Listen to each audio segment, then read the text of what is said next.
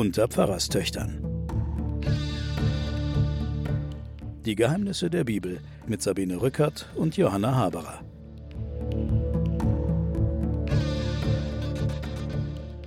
Willkommen bei den Pfarrerstöchtern und den Geheimnissen der Bibel. Wir stecken in den nachsalomonischen Königswirren, die sich im Nordreich und im Südreich parallel vollziehen und schlagen uns hier durch die Könige, die in großer Vielzahl an uns vorbeimarschieren. Eine wahre Phalanx. Bei mir ist natürlich meine Schwester Johanna. Hallo. Und wir fahren fort mit Asa. Asa ist der Urenkel des Salomo und der Enkel des Rehabeam, der Sohn des Abia. Und er herrscht über das Südreich. Er wird hier in der Bibel etwas hervorgehoben weil er sich gegenüber den offenen und politisch vielfältigeren Gesellschaften im Norden abhebt, wohltuend. Und er tat, was gut und recht war in den Augen des Herrn. Also er entfernt schon mal die fremden Altäre auf den Kulthöhen, er zerbricht die Steinmale, er haut die Kultpfähle um, also alles, was irgendwie an einen anderen Gott erinnern könnte, wird umgehauen, verbrannt und ins Feuer geworfen. Er befiehlt den Judäern, den Herrn ihrer Väter, also den Gott ihrer Väter zu suchen und das Gesetz seiner Gebote zu halten und so weiter. Und das Reich hatte Ruhe unter ihm. In einem Fort werden Rauchopfer gehalten. Und weil das Land Ruhe hat und keinen Krieg führen muss, beginnt Asa alle möglichen Festungen in Juda auszubauen, denn der Herr hat ihm Ruhe verschafft, damit er das machen kann. Und er sagt zu den Männern Judas, wir wollen die Städte ausbauen und sie mit Türmen und Mauern, Toren und Riegeln versehen, denn noch liegt das Land frei vor uns. Und sie bauen und haben großen Erfolg. Asa hat ein Heer von 300.000 Mann aus Juda, die Schild und Lanze führen, und 280.000 Mann aus Benjamin, die den Rundschild tragen und Bogen spannen, also Bogenschützen und Lanzenwerfer. Insgesamt 580.000 Mann, das glaubt man natürlich nicht. Gegen sie zieht der Kuschiter Serach mit einem Heer von einer Million Mann und 300 und 300 Wagen. Also das ist natürlich ein eigenartiges Verhältnis. Eine Million Mann und 300 Wagen. Ja, ist Na schon viel für damalige Zeit, 300 Wagen. Ja, aber eine Million ist natürlich ist noch mehr verrückt. Ja. Er kommt bis Maresha und Asa zieht ihm entgegen und sie stellen sich einander gegenüber im Tal nördlich von Maresha und da stellen sie sich zum Kampf auf und dann geschieht Folgendes.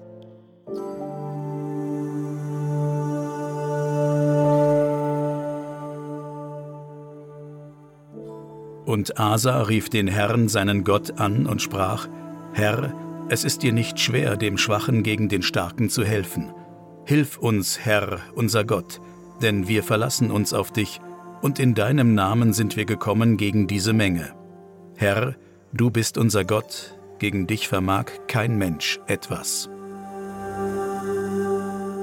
Das siehst du auch wieder, das ist die David und Goliath Genau, und Geschichte. du hast wieder das Motiv, je schwächer du dich selbst machst und je, je schwächer du dich auch selbst, je mehr du dich auf Gott verlässt, desto sicherer ist der Sieg. Und hinweisen möchte ich auch einfach nochmal auf diese dann jetzt wirklich immer wieder standardisierte Beurteilung der mhm. Könige. Mhm. Er tat das Rechte oder er tat das Schlechte. Das ist einfach eine ziemliche Schwarz-Weiß-Malerei an der Stelle. Es werden da im Unterschied zu den anderen Geschichten keine Ambivalenzen zugelassen oder keine schillernden Figuren gemalt. Ja, keine Grautöne. Ja, sondern es wird über sie geurteilt. Es wird mhm. auch nicht von ihnen erzählt, mhm. sondern es ist dieser Blick aus einer ja, aus einer, sagen wir mal, kultischen Vogelperspektive. Ja, einer spießigen, finde ich. Ja. Also wie schön war das am Anfang unseres Alten Testaments, als ja. da diese ganzen verrückten Figuren auftraten, die ja. also durchaus nicht taten, was dem Herrn gefiel mhm. und ja trotzdem seiner Sympathie sich sicher sein konnten. Ja. Und jetzt haben wir diese spießige Sicht, je mehr Weihrauch, desto besser ist es. Ja. Und sonst ist es wurscht, was er tut. Also es ist irgendwie unappetitlich, finde ich. Also unangenehm. ja. ja, also auf jeden Fall, lass es uns ideologisch sagen, religiös ideologisch. Hm? Ja, und der Herr schlug also die Kuschiter vor Asa und Juda. Wie er das getan hat, wird auch nicht geschildert. Das wird auch gar nicht mehr erzählt. Wir haben ja früher Im Buch Joshua haben wir ja endlose Schlachtenreihen und wie die sich da gegenseitig Fallen gestellt haben. Da wurde also militärisch bis ins Detail alles berichtet. Hier heißt es nur, der Herr schlug die Kuschita. Und die Kuschita mussten fliehen. Aus. Und wurden dann verfolgt und es fielen sehr viele und sie zerbrachen vor dem Herrn und seinem Heerlager. Und jetzt kommt auch was Interessantes. Die Judäer machen reiche Beute. Sie schlagen alle Städte im Umkreis von Gerar und der Schrecken des Herrn war über sie gekommen. Die Judäer plünderten sie aus, es gab viel zu erbeuten. Auch die Zeltlager bei den Herden überwältigten sie und führten eine Menge Schafe, Ziegen und Kamele fort. Und dann kehrten sie nach Jerusalem zurück. Also es gab ja auch mal Zeiten, da hat Gott verboten, dass man plündert, nicht? Ja. Es gab auch mal Zeiten, da hat Gott gesagt, alles, was mitgenommen wird, muss mir geopfert werden. Davon ist auch nichts mehr übrig hier. Also ja, das, daran hier ist ja der Saul gescheitert. ja, daran Ja. sind so manche gescheitert, aber inzwischen ist das auch wurscht. Mhm. Da wird Ja. kein heiliger Krieg mehr geführt. Nee. Mhm. Und jetzt kommt wieder ein Prophet aus dem Nichts, der heißt Asaria und über den kommt der Geist Gottes, wird hier geschildert. Der hat also eine Vision und er geht zum König Asa und sagt, hör mich an, Asa und alle von Juda und Benjamin.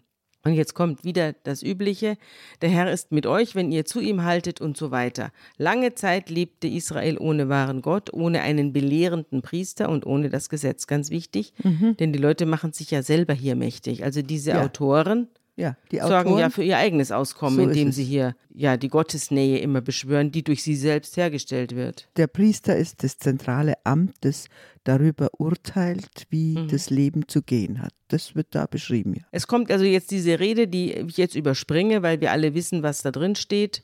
Und als Asa die Worte und Weissagungen hört, da entfernt er mutig die Götzenbilder im ganzen Land. Das hat er doch schon eigentlich getan. Jetzt macht er es wieder im ganzen Gebiet von Juda und Benjamin. Und er erneuert die Altäre des Herrn und er versammelt ganz Juda und Benjamin und die Leute von Ephraim, Menasse und Simeon, die sich bei ihnen aufhielten. Also auch die Abkömmlinge anderer Stämme, die inzwischen nach Sü- in den Süden gewandert sind, die Ja. versammelt er auch. Ja, es wird jetzt so getan, als würden aus dem Nordreich einige sich dann auch wieder zu dem Jahwe wenden, wobei komisch ist, dass er Altäre baut, weil eigentlich haben wir ja ein Nee, er erneuert Zentralheiligtum. sie. Er erneuert sie. Wir haben eigentlich Ja. ein Zentralheiligtum in Jerusalem. Also sehr eindeutig und logisch ist das. Ja, das liegt aber an mir, denn das, äh, Mhm. ich habe da was übersprungen, die vor dem Tempel des Herrn stehen. Ja, also es, genau. ist, so. Gut. es ist schon alles in Ordnung. Ja, gut. Äh, aber jetzt kommen eben offenbar ganz viele Fromme aus dem Norden. Sehr viele waren nämlich aus Israel, aus dem Norden, zu ihm nach Juda übergegangen, als sie sahen, dass der Herr, sein Gott, mit ihm war, also mit dem König Asa. Im dritten Monat des 15. Jahres der Regierung Asas kamen sie in Jerusalem zusammen und opferten an einem Tag dem Herrn 700 Rinder und 7000 Schafe. Also ein einziges Gemetzel von der Beute, die sie gemacht hatten, und sie gingen die Verpflichtung ein, mit ganzem Herzen am Herrn zu hängen. Wer aber nicht den Herrn, den Gott Israels, suchen würde, sollte getötet werden, sei er klein oder groß, Mann oder Frau. Jetzt sind wir aber wirklich in, bei den Taliban. Ja. ja? Genau. Das schworen sie dem Herrn mit lauter Stimme und unter Freudenrufen beim Schall der Trompeten und Hörner. Und alle freuen sich über den Schwur, da sie mit bestem Willen den Herrn suchten, ließ er sich von ihnen finden und verschaffte ihnen Ruhe. Also ein ganz aggressives Gottesbild ist Ja, ganz da. furchtbar. Ja. Und jetzt wendet sich der König gegen seine eigene Großmutter Maacha und er enthebt sie ihrer Stellung als Herrin, weil sie der Aschera ein Schandbild errichtet hatte. Er ließ das Schandbild umhauen. Die Aschera, wer ist das?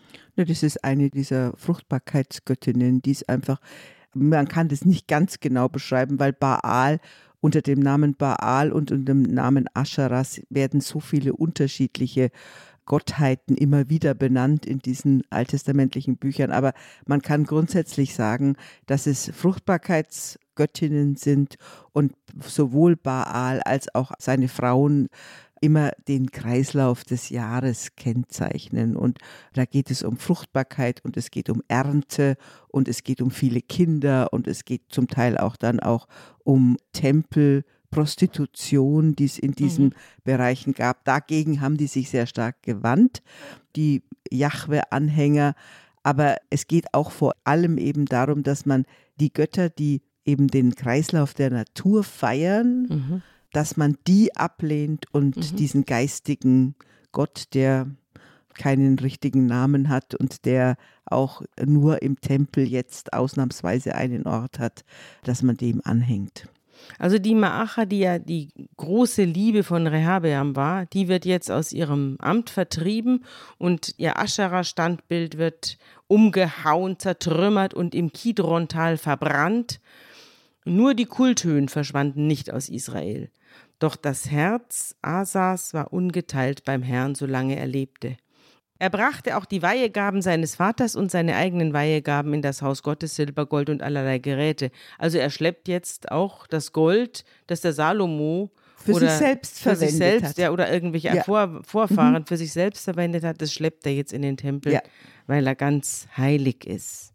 Maacha ist ja eine Ammoniterin gewesen und die wird jetzt um ihren Einfluss gebracht. Aber worin dieser Einfluss eigentlich bestanden haben soll, außer dass sie ein Standbild, was hier Schandbild genannt wird, errichtet hat, das wird ja auch nicht, was sie jetzt Böses angerichtet haben soll, wird ja auch nicht geschildert. Ja, wie gesagt, historisch meint man eben, dass sie eine Zeit lang die Herrschaft des Landes gesichert hat für den jüngeren Assa. Also jetzt steht hier, es gab keinen Krieg bis zum 35. Jahr der Regierung Asas. Im 36. Regierungsjahr zog Bascha, der König von Israel, gegen Juda. So, dazu muss ich jetzt zwei Sachen sagen. Es ist ein Fehler.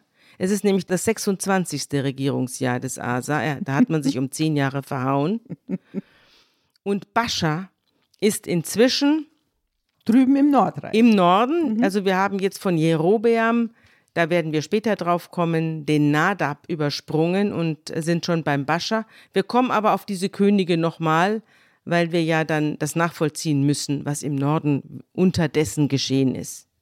Im 26. Jahr seiner Regierung, also nicht im 36., sondern im 26. Jahr seiner Regierung, zieht der König von Israel, also im, im Norden, Bascha heißt der inzwischen, der zieht nach Süden und baut die Stadt Rama, die Grenzstadt Rama zum Süden aus, um Asa, den König von Juda, den Südkönig, daran zu hindern, in den Krieg zu ziehen. Die machen also eine Festung. Bauen eine Mauer sozusagen. Genau. Und der Asa nimmt Silber und Gold aus den Schatzkammern des Tempels und des königlichen Palastes und schickt es zu Ben-Hadad, dem König von Aram, der in Damaskus sitzt. Genau, das sind die Syrer. Also, Genau. ja. Und lässt ihm sagen, zwischen mir und dir, zwischen meinem Vater und deinem Vater soll ein Bündnis sein. Ich schicke dir Silber und Gold. Löse dein Bündnis mit Bascha, dem König des Nordreichs, also von Israel, damit er von mir abzieht. Genau, wir haben so eine Dreiecksgeschichte Genau. hier. Wir haben den Bascha, den Asa und der eine soll jetzt die Fronten wechseln, also Der die Ben-Hadad. Loyalitäten. Genau. Er hat nämlich mit dem König des Nordreichs, mit dem Bascha, einen Nicht-Angriffspakt. Und Mhm. den soll er auflösen. Und dafür kriegt er eine Menge Kohle. Kohle, ja. Und die holt Asa nicht nur aus seinem eigenen Schatzkästchen, sondern auch aus dem Tempel des Jahwe. So, jetzt, genau. Er möchte sein Volk loskaufen von der Gefahr. Und der Ben-Hadad findet das interessant In Ordnung. und löst seinen Nichtangriffspakt mit dem Bascha und sendet Heerführer gegen die Städte Israels und die verwüsten Ijon, Dan und Abel Mayim sowie alle Vorratshäuser in den Städten Naphthalis. Und als der Bascha, der König im Nordreich, das erfährt, hört er auf, Rama auszubauen und stellt die Arbeit ein und rennt an die Fronten. Und der König Asa fällt inzwischen im Norden ein und holt mit Hilfe von ganz Juda die Steine und die Balken. Also die holen sich die Baugeräte Ja. und holen sich die, die Baumaterialien und, Holz und Steine. Mhm. und bauen damit Geba und Mispa aus, also eigene Städte, Ja. um die gegen den Norden zu wappnen. Das ist jetzt das, das Mitzpah. Das ist das Einzige, was man heute noch jetzt archäologisch nachweisen kann. Man kann in Mitzpah diesen Ausbau, den hat man gefunden. Den Hast- konnte man ausgraben. Warst du da schon mal? Ich war da noch nie. In Dan war ich. Da, Ja. das, ist, das ist das Nordheiligtum, das war eines der Nordreich-Heiligtümer. Da gibt es eine große Ausgrabung. Aber man kann auf jeden Fall zumindest eine Erinnerung daran, dass es tatsächlich sowas wie einen Ausbau von Mitzpah gab, den kann man jetzt erstmalig in unserer ganzen Wirrsal-Geschichte, kann man da historisch sagen, ja tatsächlich, da ist eine Erinnerung, die kann man sozusagen am Boden nachweisen. Und jetzt sieht man wieder, wie Gott drauf ist. Also jetzt kommt wieder was, wo man nur den Kopf schütteln kann über ihn. Damals, jetzt kommt der Seher Hanani zu Asa. Ein Seher, der aus dem Nichts kommt, aus dem Off. Wird er zu Asa geschickt, dem König von Juda, und der hält ihm vor, weil du dich auf den König von Aram gestützt hast, also auf diesen Ben-Hadad, weil du dich auf den gestützt hast und nicht allein auf Gott den Herrn. Darum ist das Heer des Königs von Arab deiner Hand entkommen. Hatten nicht auch die Kuschiter und die Libyer ein gewaltiges Heer mit sehr vielen Wagen und Wagenkämpfern? Erinnere dich an deine früheren Kämpfe, heißt es. Hm? Weil du dich aber auf den Herrn stütztest, gab er sie in deine Gewalt. Denn die Augen des Herrn schweifen über die Erde, um denen ein starker Helfer zu sein, die mit ungeteiltem Herzen zu ihm halten. Hier hast du töricht gehandelt, und jetzt wirst du Krieg haben. Der Asa aber wurde zornig über den Seher, und das kann ich gut verstehen. Er ließ ihn ins Gefängnis werfen, in den Block. Also wahrscheinlich so der Kopf eingespannt und Genau. die Hände ne, Ja. in den Block legen, denn er war über ihn sehr aufgebracht, nachvollziehbarerweise. Und auch einige aus dem Volk ließ Asa damals misshandeln. Die frühere und spätere Geschichte fährt jetzt die Bibel hier fort, ist aufgezeichnet im Buch der Könige von Juda und Israel. Da werden wir jetzt auch gleich hinwechseln, da steht aber nicht mehr über Asa. Es heißt nur dann hier noch über ihn, dass er an den Füßen erkrankte. Weißt du, was damit gemeint ist? Ja, auch darüber streiten sich die Gelehrten. Die einen sagen tatsächlich, er hat eine Fußkrankheit gekriegt. Das andere heißt, haben wir ja häufiger schon gehabt, dass wenn man die Füße bedeckt, meint man eigentlich das Geschlecht. Also er hat wahrscheinlich eine Geschlechtskrankheit gekriegt. Ja, oder er hatte was mit dem Darm. Das heißt ja auch, wenn die Füße bedecken, heißt ja auch auf Toilette gehen, ne? Auch das heißt es. Also entweder hat er was mit Bauch, Geschlecht, aber ich glaube auch nicht, dass es eine Fußkrankheit war. Es könnte auch Diabetes gewesen sein. Wer weiß, wie viel Zucker die da gegessen haben. Die Krankheit war sehr heftig. Aber auch in der Krankheit suchte er nicht den Herrn, sondern die Ärzte. Und das hat Gott ihm übel genommen. Deswegen entschlief er zu seinen Vätern und starb im 41. Jahr seiner Regierung. Asa übersetzt man mit Gott heilt. Gott heilt. Ja, hier nicht.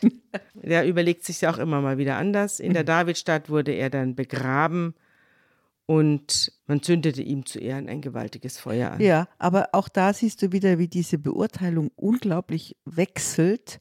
Und ich glaube ja auch, dass es eben Nordreich-Beurteilungen, Südreich-Beurteilungen da jeweils ineinander laufen. Du hast sehr gute Beurteilungen. Plötzlich heißt es, er tat aber, was er böse, Ja. was böse war. Ja. Hat aber 41 Jahre offensichtlich das Land gut Blendend regiert. regiert. Ja. Und deswegen, glaube ich, wechseln eben auch die Beurteilungen aus der Perspektive Nordreich oder Südreich, beziehungsweise dann der sehr viel späteren Chronisten.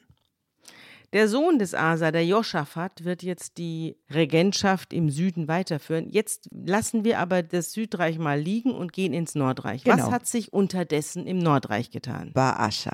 Hm? Nein, im Nordreich wurde zuerst mal der Sohn des Jerobeam. Da müssen wir etwas zurückgehen. Jerobeam haben wir schon abgearbeitet. War der Verwaltungsangestellte vom äh, Salomo, Salomo? der sich da aufgelehnt hat, dann Genau. bei den Ägyptern untergekommen ist, dann die Macht ergriffen hat und viele Jahre, ich glaube 20, im Nordreich regiert hat. Und jetzt kommt sein Sohn Nadab an die Macht.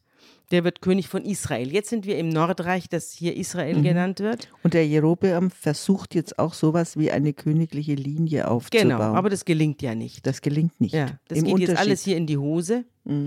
Er regiert zwei Jahre, der Nadab regiert nur zwei Jahre über Israel und tat, was dem Herrn missfiel, also was du und ich auch tun, und hielt an der Sünde fest. Und deswegen zettelt Gott eine Verschwörung an. Also eigentlich ist es Bascha, der die Verschwörung Genau, anzettelt. Aufstand. Aber Gott lässt es zu. Und während sie dann gegen die Philister ziehen, erschlägt der Bascha den Nadab. Wie genau er es macht, wird nicht erklärt. Es scheint Königsmord aber, ist es Ja, ist ein aber. Königsmord, Ja. aber es scheint bei einem Feldzug gewesen Ja. zu sein. bei Gibeton. Nadab belagert damals Gibeton mit ganz Israel und da kommt der Bascha und tötet ihn und wird König an seiner Stelle. Es ist sehr mager hier erzählt. Mhm. Also schade. Mhm. Wird mich jetzt schon interessiert, wie er das bewerkstelligt hat. Und dann wird Bascha König. Bascha kommt auch aus dem Nichts, es ist auch kein Königssohn oder hat auch nee. keine ja, davidische Vorgeschichte, nee. sondern ist irgendeiner, ein, ein Kriegsmann halt. Ein Kriegs, das ist ein, ein Diktator. Mörder aus genau. dem allgemeinen Heer. Und er wird König und beseitigt sofort das ganze Haus Jerobeam. Mhm. Er lässt keinen am Leben und rottet alle aus, völlig, so wie der Herr es durch seinen Knecht Ahia von Shiloh vorausgesagt hatte. Und es stimmt. Das haben wir ja alles schon, dass der ganze Familie Jerobeams ausgelöscht werden will. Das haben wir als eine Weissagung. Lass uns doch mal kurz in die damalige Verfluchung des Jerobeam zurückkehren. Das hören wir uns jetzt mal an, was hier in Erfüllung geht, was dem Jerobeam damals geweissagt worden ist.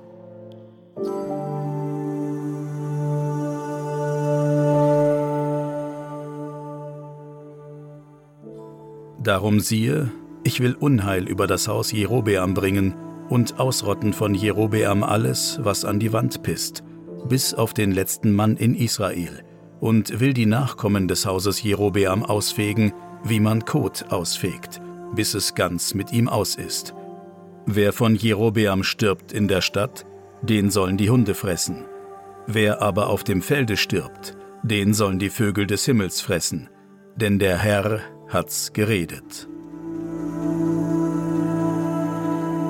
Jerobeam, wenn wir uns erinnern, war doch der, der auf dem Feld den Propheten getroffen hat. Ja und wo ihm dann gesagt wurde, du wirst zehn Teile von diesem Volk beherrschen. Also eigentlich hat ein Gottesprophet ihm alles Gute gewünscht. Ja. Und jetzt hat er dieses furchtbare Ende. Ja, ja. also er selbst ist ja nochmal davon gekommen, aber mhm. jetzt trifft es seine Nachfolger mhm. und den trifft jetzt der Fluch. Ja, seine das, ganze Familie. Mhm. Und alle sind ausgelöscht. Und das geschah wegen der Sünden, die Jerobeam begangen und zu denen er Israel verführt hatte. Und wegen des Ärgers, den ja. er Gott bereitet hatte. Ja, das ist jetzt ein Motiv. Das finde ich auch einen wunderbaren Ausdruck. er hat Gott Ärger gemacht genau. hinfort. Das, na, das ist ein Motiv, das wird man auch in den gleichen hebräischen Worten immer wieder finden. Die Verärgerung Gottes, das hatten wir bisher noch nicht. Wir hatten den Zorn, wir ja. hatten die Reue, ja. wir hatten den Liebeskummer oder was auch immer. Aber in diesen Büchern jetzt geht es um die Verärgerung. Jetzt sind wir ja im Buch der Könige. Wir lesen ja parallel das Buch der Könige und die Chroniken. Jetzt wird auf alles weitere, was den Nadab angeht, auf die Chroniken der Könige von Israel verwiesen, aber das stimmt nicht. Da ist nichts. Da ist nichts. Genau. Ist das verloren gegangen oder hat man sich gesagt, ach, es lohnt sich nicht? Das weiß man nicht. Also mhm. ehrlich gesagt, es sind alles Schriften, die über hunderte von Jahren so immer wieder redigiert, immer wieder mhm. überarbeitet worden sind. Das ist ganz schwer auseinanderzuhalten und da ist auch ganz viel verloren gegangen. Aber man kann vermuten, dass es über diese Könige gerade eben im Nordreich Archive gegeben hat, die dann eben während des Untergangs verloren gegangen sind. Einiges ist eben nach Jerusalem gekommen. Bascha soll jetzt 24 Jahre über Israel regiert haben, das kann aber nicht stimmen. Egal, regiert jedenfalls eine erkleckliche Zahl, vielleicht so zwölf Jahre mhm. oder so, über Israel, also das Nordreich. Sein Sitz ist in Tirza und er tut wieder Dinge, die Gott missfallen.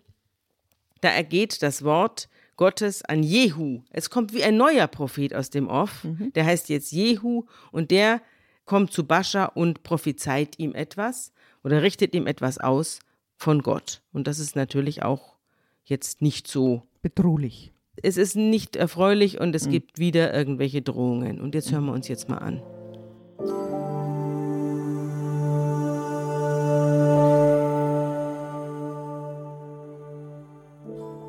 Weil ich dich aus dem Staub erhoben habe und zum Fürsten gemacht über mein Volk Israel, und du doch wandelst in dem Wege Jerobeams und mein Volk Israel sündigen machst, dass sie mich erzürnen durch ihre Sünde, siehe, so will ich wegfegen Bascha und sein Haus. Wer vom Hause Baschas stirbt in der Stadt, den sollen die Hunde fressen, und wer von ihm stirbt auf dem Felde, den sollen die Vögel des Himmels fressen.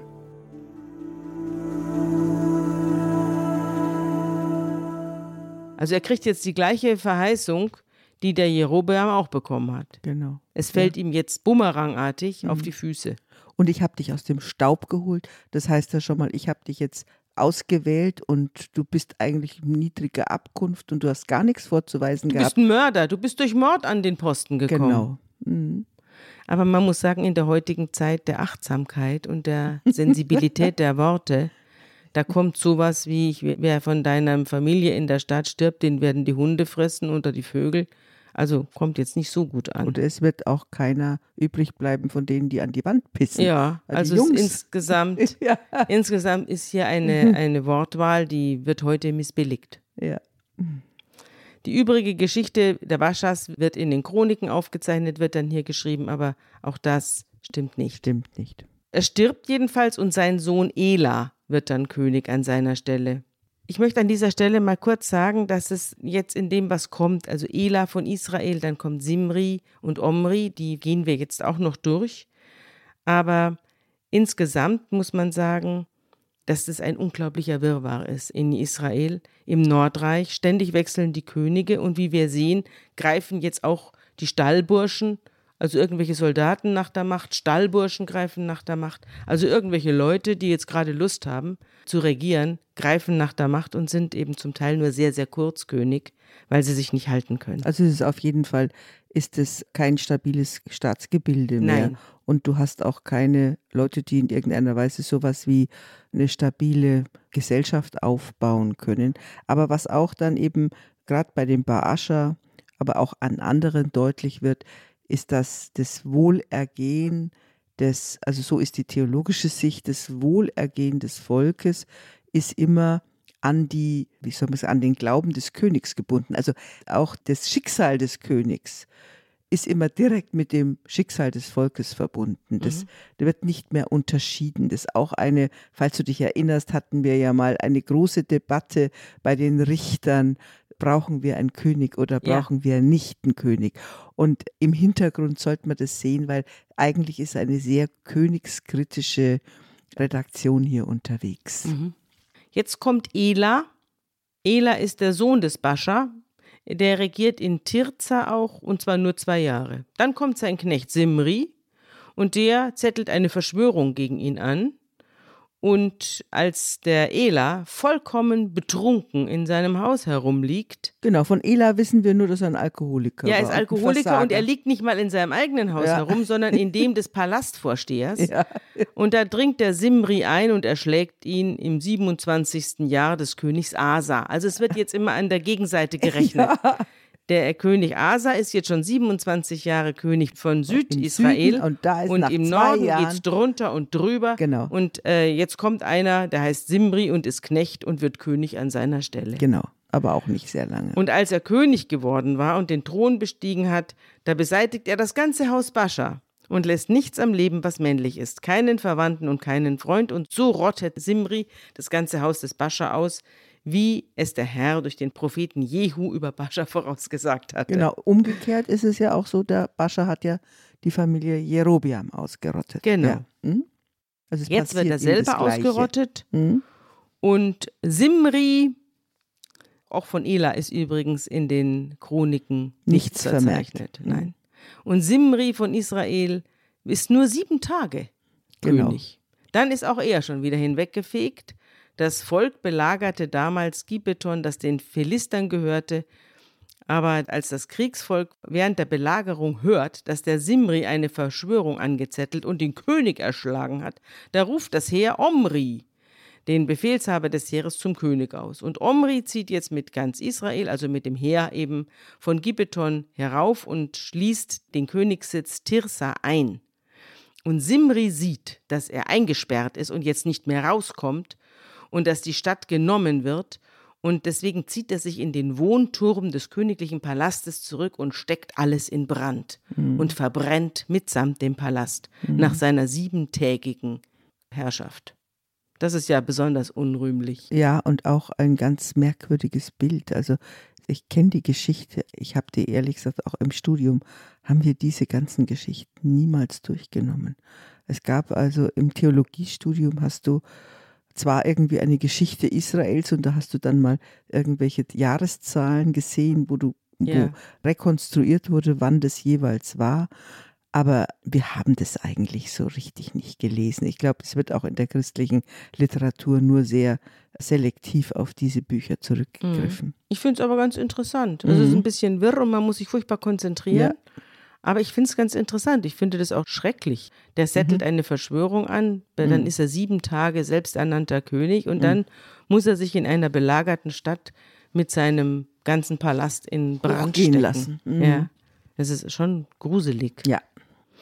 Ja gut, jetzt sind wir bei Omri und Omri scheint jetzt wieder halbwegs Stabilität ins Land zu bringen. Wieder das Motiv auch eines Militärführers. Der Ja, das, war auch bis- wie bei den Römern. Da war das ja Bisschen, nach ja. dem julisch-claudischen Kaisergeschlecht, wurden ja auch die Soldatenkönige. Genau. Haben dann diese ganzen perversen Imperatoren in Rom hinweggefegt, die da ihre Pferde zu Senatoren gemacht haben und alles Mögliche. Also alle Leute umgebracht haben und ihre Mütter umgebracht haben und grauenhaft. Und dann haben die Soldaten das übernommen und das Heer hat regiert. Und ein bisschen ist es hier auch so. Also wir sind jetzt im Nordreich und das Volk Israel, das im Nordreich ja lebt, das ist jetzt wiederum in zwei Parteien zerfallen. Also es zerfällt alles. Die eine Hälfte des Volkes steht jetzt hinter einem gewissen Tipni und die andere Hälfte schließt sich dem Omri an. Und vier Jahre lang kämpft Omri um die Macht und ob er überhaupt an die Regierung kommen kann. Und doch seine Anhänger sind stärker und dann wird er irgendwann, siegt er über Tipni und wird König. Aber auch die Erzählweise, die du hier siehst, ist nur. Aufzählung, Wir Aufzählung. wissen nicht, was der Omri für ein Typ war. Wir wissen nicht, was der Tipni für ein Typ war. Nee. Was die wollten, warum sie was wollten.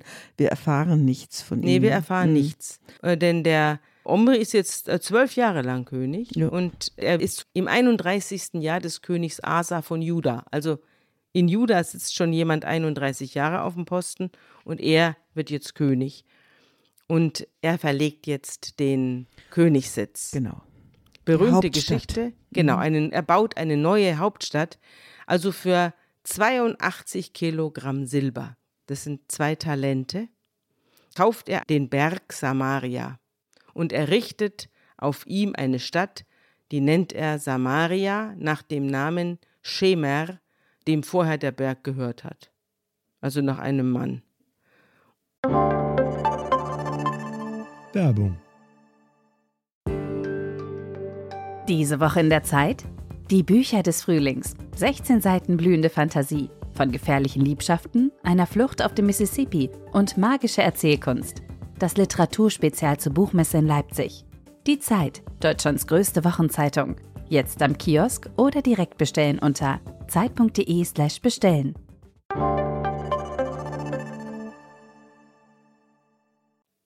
Und Omri hat aber auch keine Gnade vor Gott, also auch da über den ärgert er sich wieder, denn er folgt den Wegen des gottlosen Jerobeam und aller anderer Könige, die schon Gott erzürnt haben. Auch hier ist über ihn nichts zu sagen, außer dass er die neue Hauptstadt Samaria gegründet hat. Ich habe auch eine Landkarte dabei, da kannst du dir das mal angucken. Interessant ist aber, und deswegen ist der Omri doch dann ganz interessant, er hat nämlich einen Sohn. Und dieser Sohn heißt Ahab. Und Ahab wird jetzt eine sehr interessante Gestalt, an der wir auch festhalten, denn jetzt beginnt eine wirklich interessante Geschichte, der Kampf zwischen Ahab und Elia, Ja. dem Propheten. Hier in der heutigen Sendung wollen wir nur noch mitteilen, dass Ahab eben König wurde, dass auch er es schlimmer trieb als alle seine Vorgänger. Also er war übler als alle anderen, die in, im Norden Israels regiert haben, denn er nahm Isabel, die, die Tochter eines Sidoniers, zur Frau. Und die war Baals Anhängerin. Die betete zu Baal und diente dem Baal und er baute ihr einen Baalstempel in Samaria und errichtete darauf einen Altar für den Baal und stellte ihm einen Kultpfahl auf und tat noch vieles andere, womit er Gott wirklich Erzürnte. wütend machte. Verärgerte. Nein, hier heißt es jetzt, er zürnte. Und jetzt kommt wieder eine Weissagung. Dazu gehen wir zurück in das Buch Joshua. Also Genau. ein lang überwundenes Buch. Joshua hat ja mit den Trompeten damals Jericho zerstört. Das haben wir ja alles gehört. Die Trompeten wurden geblasen und Jericho geriet ins Zittern und die Mauern stürzten ein. Und damals gab es einen Fluch. Und dieser Fluch, den hören wir uns jetzt nochmal an.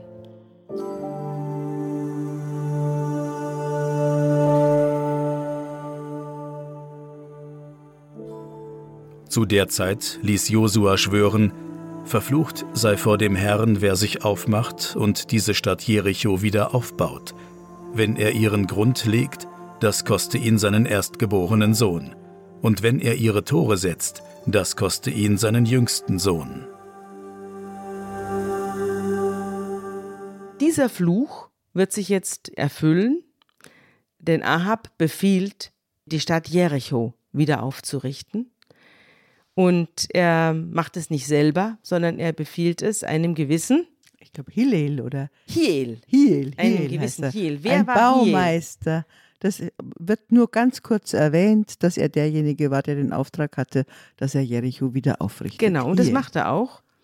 Und ihn trifft jetzt der, Der Fluch. Fluch. Also nicht den Ahab trifft der Fluch, sondern den Ingenieur Mhm. oder den Architekten. Und das hören wir uns jetzt an.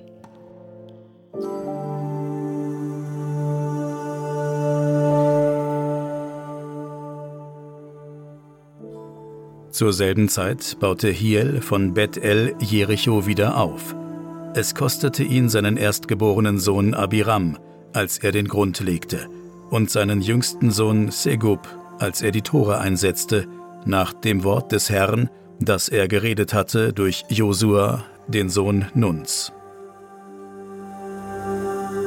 Also das heißt, die sind gestorben, der Jüngste und der Älteste, Ja, um den Preis. Wahnsinn, oder? ja, Wahnsinn. Wahnsinn. Also, es Mhm. wird alles, was an Bösem passiert, wird mit Gott begründet Ja. und mit einem Zorn Gottes. Ja. Und es ist wirklich eine, eine trostlose und finstere Passage, die wir hier haben. Man kann nur froh sein, dass es diesen Gott nicht gibt, muss ich wirklich sagen. Ja, also ich, Du bist auch schon langsam froh, oder? ich, naja, ich will einfach einen anderen Gott noch vorstellen, der auch aus dem Nordreich kommt. Eine theologische Stimme. Darf ich zum guten Wort kommen? Ja, Ja. ich bitte darum. Ein gutes Wort in dieser Sendung wäre ganz schön. Nein, ich will einfach ein anderes Gottesbild, eine theologische Stimme aus dem Nordreich, weil du hast ja so ein paar Propheten genannt, aber einer der Propheten aus dem Nordreich, den wir näher kennenlernen werden, der auch die Könige immer auf die Politiker auf Gott hingewiesen hat, der hat eine große Jammerade geschrieben, der hieß Hosea. Mhm. Und der beschildert Gott als einen Liebhaber, dessen Geliebte ihm ständig fremd geht. Mhm. Und, und wo der Gott dann träumt, dass er sie zurückführt in die Zeit der ersten Liebe, nämlich in die Wüste. Da kommen wir, Wo denke ich, außer ihm keiner da ist. Ja, Null Konkurrenz. Null Konkurrenz. Das ist ein sehr schöner Text und ich finde, vielleicht bekommt dann dieser engstirnige Gott nochmal eine ganz andere Farbe.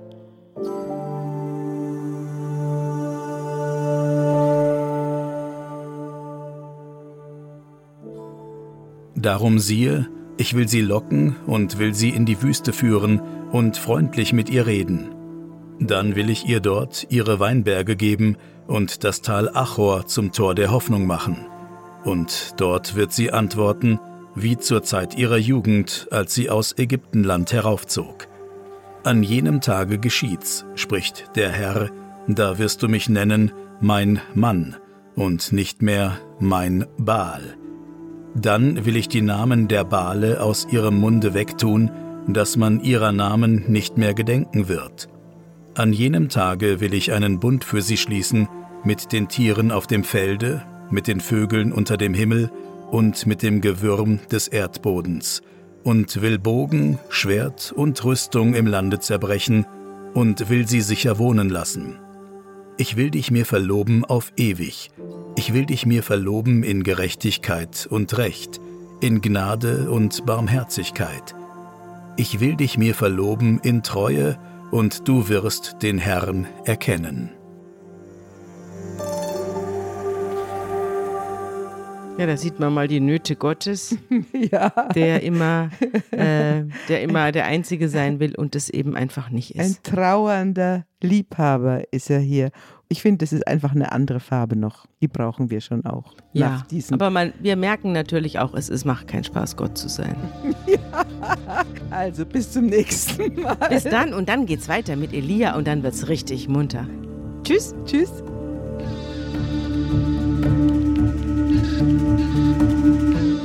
Unter Pfarrerstöchtern ist ein Podcast der Zeit und von Zeit Online. Produziert von Pool Artists.